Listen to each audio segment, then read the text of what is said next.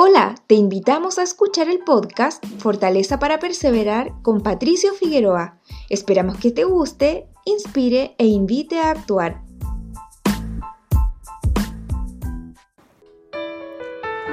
Cuando Zenif salió a la batalla contra los lamanitas junto a su pueblo, los ayudó a enfrentar los desafíos con fe.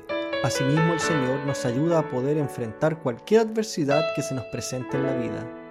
Cuando el pueblo fue atacado por los lamanitas al sur de la tierra de Chiblón, un número grande de estos comenzaron a matarlos y a llevarse sus rebaños, donde tuvieron que huir hacia la tierra de Nefi, donde pidieron protección. Aconteció que Zenif los armó con toda clase de armas para poder salir a la batalla contra sus enemigos.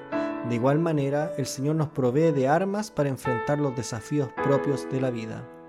Nuestro Padre Celestial nos ha provisto de armas poderosas para enfrentar las adversidades y los desafíos que se presenten, las cuales te ayudarán a mantenerte de pie en esos momentos difíciles, tales como las escrituras, la oración, la noche de hogar, el ayuno, entre otras cosas.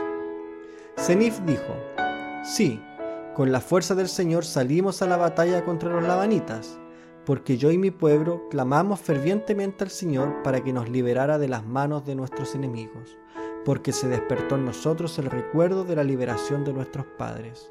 Mosías capítulo 9, versículo 17.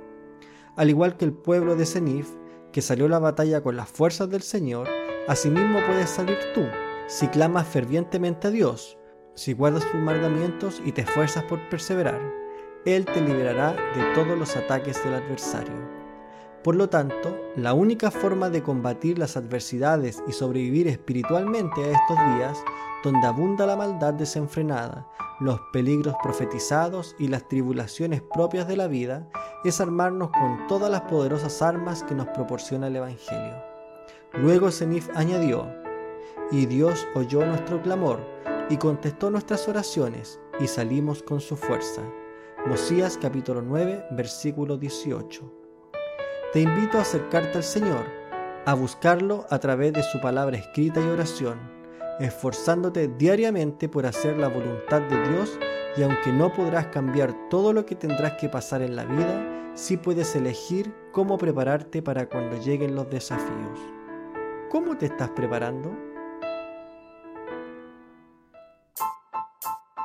Gracias por ser parte de esta comunidad. Nos encantaría que pudieras compartirlo con tus amigos y conocidos.